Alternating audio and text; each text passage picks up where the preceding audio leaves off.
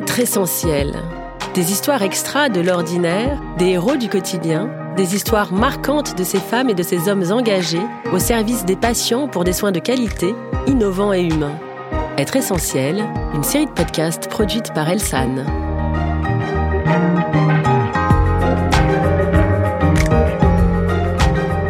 Dans cet épisode, c'est exceptionnel, nous allons interviewer deux personnes, Delphine Auboiroux et son acolyte Irène Vidal. Elles sont toutes deux infirmières au centre médico-chirurgical Les Cèdres à Brive, en Corrèze. Et dans le cadre de leurs activités, elles font aussi régulièrement des bilans de santé pour des personnes en situation de précarité, directement dans les locaux de l'association Emmaüs. Pouvez-vous me raconter l'une après l'autre votre désir de devenir infirmière? Il vient d'où chez vous, Delphine? Alors euh, moi j'ai fait l'objet d'une reconversion professionnelle puisque j'ai une formation juridique à la base et euh, j'ai souhaité me tourner euh, plus vers l'humain et donc je suis infirmière depuis maintenant 9 ans. Très bien. Et vous Irène, vous avez un parcours inspirant. Pouvez-vous nous le raconter? Comment avez-vous commencé votre carrière?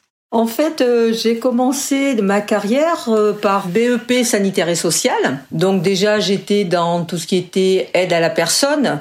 Une fois que j'ai eu mon diplôme, je suis rentrée à la clinique des Cèdres à l'âge de 18 ans en tant que personne femme de ménage. Et euh, tous les 10 ans, j'ai changé de poste en fait, c'est-à-dire que j'ai voulu évoluer dans ma carrière et me rendre un peu plus utile auprès des patients parce que bien que au niveau du ménage, on soit utile également, hein, c'est pas, il n'y a aucun préjugé ou quoi que ce soit, mais je voulais évolué dans ma carrière. Donc, je suis restée à peu près dix ans en tant qu'ASH et euh, au bout de ces dix ans, donc j'ai fait la formation d'aide-soignante. J'ai eu mon diplôme. J'ai travaillé pendant dix ans en tant qu'aide-soignante et pareil, je voulais avoir euh, une approche globale du patient et mon désir c'était de devenir infirmière. Donc, du coup, euh, j'ai fait mon école d'infirmière en 2004 et 2007. J'ai obtenu mon diplôme bien sûr en 2007 et ça fait 13 ans que je suis infirmière et j'ai eu également une petite promotion puisqu'à l'heure actuelle je suis aussi infirmière coordinatrice du service de médecine. Donc euh, ça fait 40 ans que je travaille à la clinique. Je vous ai déjà dit que mon âge d'arrivée c'était 18 ans. Donc voilà, donc j'ai toujours travaillé à la clinique avec des postes différents. Donc je me suis jamais lassée dans ce que je faisais parce que euh, j'ai toujours évolué. Donc euh, voilà, j'ai toujours été bien dans, dans ma profession en fait. Et proactive en fait dans votre carrière. Exactement. Donc voilà, donc c'est un parcours qui peut donner de l'élan à beaucoup de personnes parce qu'on peut évoluer dans cette carrière justement. Quand on le et qu'on veut apporter plein de choses, on peut évoluer et quand on s'en donne les moyens, on y arrive tout le temps. Puisque quand j'ai fait ma formation d'infirmière, j'avais plus de 40 ans avec deux enfants à la maison. Donc tout peut se faire quand on le désire. voilà. Voilà, très inspirant. Et comment le projet Emmaüs est entré dans vos vies? Alors peut-être euh, Irène, pouvez-vous me le raconter? Alors, si vous voulez, ça a démarré au sein de la clinique en fait, parce que en novembre il y avait euh, la semaine sur la prévention cardiovasculaire comme campagne, et en fait c'est venu au sein de la clinique sur la semaine. Nous avons fait cette prévention cardiovasculaire au sein des employés de la clinique et également des entreprises aux alentours euh, de Brive. Donc c'était aussi sur rendez-vous.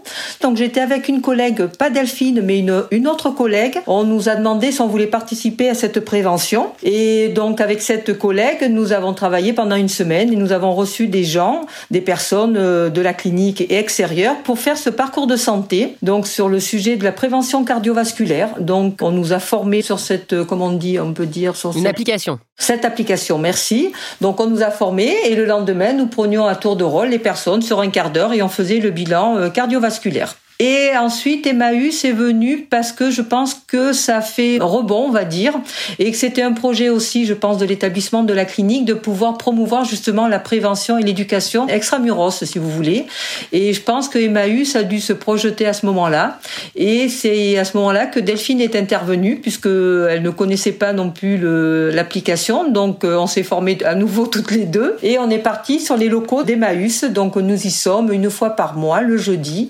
Et nous de la prévention euh, toujours cardiovasculaire aux personnes qui se présentent chez Emmaüs. Donc on est plus sur des personnes dans la précarité. Voilà, c'est un autre autre monde que nous côtoyons à ce moment-là. Voilà pour moi, euh, voilà comment nous avons pu euh, arriver chez Emmaüs. Et alors comment ça marche concrètement? Est-ce que Delphine, vous pouvez nous raconter une journée type chez Emmaüs? Oui, nous intervenons donc une demi-journée par mois. Emmaüs nous a mis à disposition un local pour installer tout notre matériel. On intervient au cours d'une journée de, de vente. Emmaüs accueille à ce moment-là du public qui vient acheter des articles et on leur indique que nous sommes présentes, que deux infirmières de la clinique des Cèdres sont présentes et proposent un bilan de santé gratuit au premier étage euh, des locaux. Donc euh, les personnes euh, montent et on les accueille et on réalise à ce moment-là le, bilan de, santé. Alors c'est quoi le bilan? Ça consiste en quoi? Le bilan, donc à l'aide de, l'application et des outils qui nous ont été donnés, on va rentrer un certain nombre de paramètres. Donc on va mesurer euh, la tension de la personne, son poids, sa taille, son périmètre euh, abdominal. On a un outil qui nous permet à l'aide d'une goutte de sang de mesurer des paramètres tels que la glycémie, euh, le taux de cholestérol, les triglycérides. Et une fois qu'on a recueilli toutes ces données, et qu'on les a rentrés dans la tablette, cela nous détermine un profil de risque cardiovasculaire. Et euh, pour nous, c'est euh, l'objet euh, d'un entretien avec la personne, de prévention, parce qu'effectivement, nous, sommes dans la prévention, on n'est pas, pas médecin, donc on donne des règles hygiéno-diététiques où on peut orienter également les, personnes chez qui on dépiste un diabète ou une hypertension, ou voilà, on les oriente à ce moment-là vers ou leur médecin traitant ou un, un professionnel qui sera à même de les, de les prendre en charge. Et puis ça fait l'objet aussi de, de discussions euh, sur euh, les règles alimentaires, euh, l'hygiène de vie. Voilà. Qu'est-ce qui vous intéresse dans ce projet en particulier, Irène, pour commencer? En fait, c'est être à l'approche des personnes qui n'osent pas peut-être euh, ou qui n'ont pas les moyens, qui n'osent pas pousser la porte d'un professionnel de santé.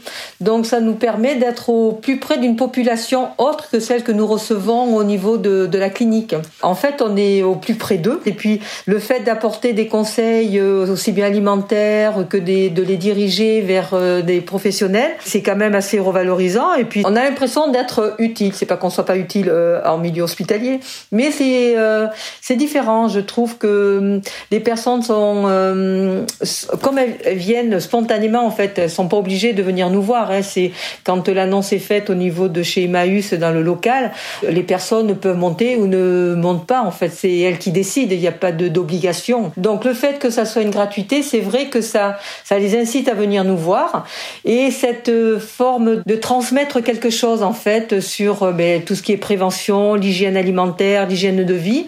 C'est, je trouve que c'est assez intéressant. Euh, l'approche est différente et c'est très revalorisant. Euh, effectivement, et on a eu la chance aussi qu'il y ait des personnes qui reviennent la fois d'après, puisqu'on y est tous les mois, nous dire, vous savez, vos, vos conseils ont été euh, très bénéfiques puisque ça m'a permis telle ou telle chose, c'est-à-dire perte de poids, un peu plus d'activité physique, puisque ces paramètres rentrent en compte dans l'hygiène quotidienne de vie. On a du retour aussi, donc c'est très satisfaisant pour nous. Ça donne un plus, je dirais, euh, dans la prise en charge. C'est tout à fait différent. Vous m'avez dit en préparant cet entretien que justement vous rentriez dans, l'intime de ces personnes, qu'en fait c'était une autre façon de, travailler euh, chez Emmaüs pour vous? Notre travail, c'est être dans l'écoute, l'attention, apporter à quelque chose euh, aux personnes. Et là, c'est vrai quand on dit on rentre dans leur intimité, parce qu'en en fait, on déborde un petit peu en fait sur le plan aussi, comment dire, de prévention.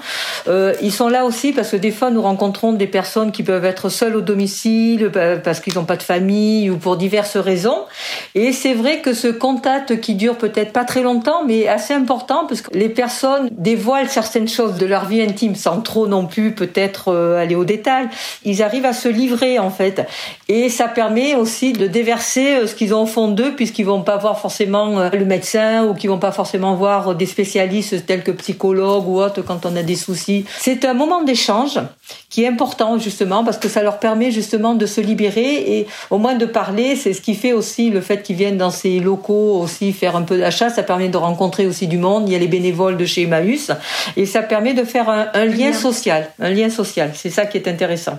Et Delphine, vous êtes addictologue aussi Cela aide, j'imagine Alors, plus précisément, je suis tabacologue. Euh, effectivement, euh, cela m'a permis au cours des bilans de voir qu'il y avait vraiment un besoin euh, des personnes qui venaient nous rencontrer une problématique tabac. Et puis, donc, on sait très bien que le tabac, ça fait partie des, risques cardiovasculaires. Donc, effectivement, ça me permet aussi d'échanger sur ce thème-là et de pouvoir donner des conseils, voire de donner des prescriptions aux personnes qui viennent nous voir et qui peuvent être revus donc le, mois d'après pour un suivi et un accompagnement. Est-ce que pour vous, travailler dans une clinique privée, cela revêt une importance particulière? Pour ma part, ça a toujours été un choix en fait de travailler sur le privé. Pas forcément d'a priori, mais euh, dans les conditions de travail, ça me correspondait quoi en fait. Euh, parce que bon, c'est vrai que la clinique, au départ de la clinique, bon, je vous dis, moi, ça, je suis rentrée à l'âge de 18 ans, donc la clinique a été euh, montée en 73-74, je crois, à la date de création de la clinique. C'était une structure donc familiale, vous voyez, donc ça permettait d'être dans un cocon, on va dire. Et je me voyais mal travailler dans un hôpital. il me semble que ça fait plus froid, plus impersonnel. Voilà. Donc c'est pour ça que j'ai eu des propositions, mais j'ai toujours préféré rester. C'est pour ça que je vous dis, j'ai 40 ans en poste à la clinique parce que euh, voilà, je ne me voyais pas aller travailler ailleurs, quoi, en fait. Et vous, Delphine? Moi également, c'est un choix et euh, c'est le fait que ce soit une petite structure et euh, voilà, peut-être plus à taille humaine, on va dire. Merci mille fois Delphine et Irène. Une dernière chose, si vous deviez parler à une jeune personne qui hésiterait à faire votre métier, que lui diriez-vous pour la convaincre? Moi, je dirais qu'elle peut recueillir de ce métier un très grand euh, bien-être, beaucoup de reconnaissance et qu'il faut savoir euh, s'investir euh, au maximum auprès des personnes. On est là pour ça et on est là pour leur apporter toute notre attention et, nos soins. Et vous, Irène? C'est exactement ça, c'est être à l'écoute d'autrui. C'est des milieux différents, des personnes différentes, donc ça enrichit. Aimer donner aux autres, quoi, en fait. Je crois que l'essentiel, c'est aimer l'humain, en fait.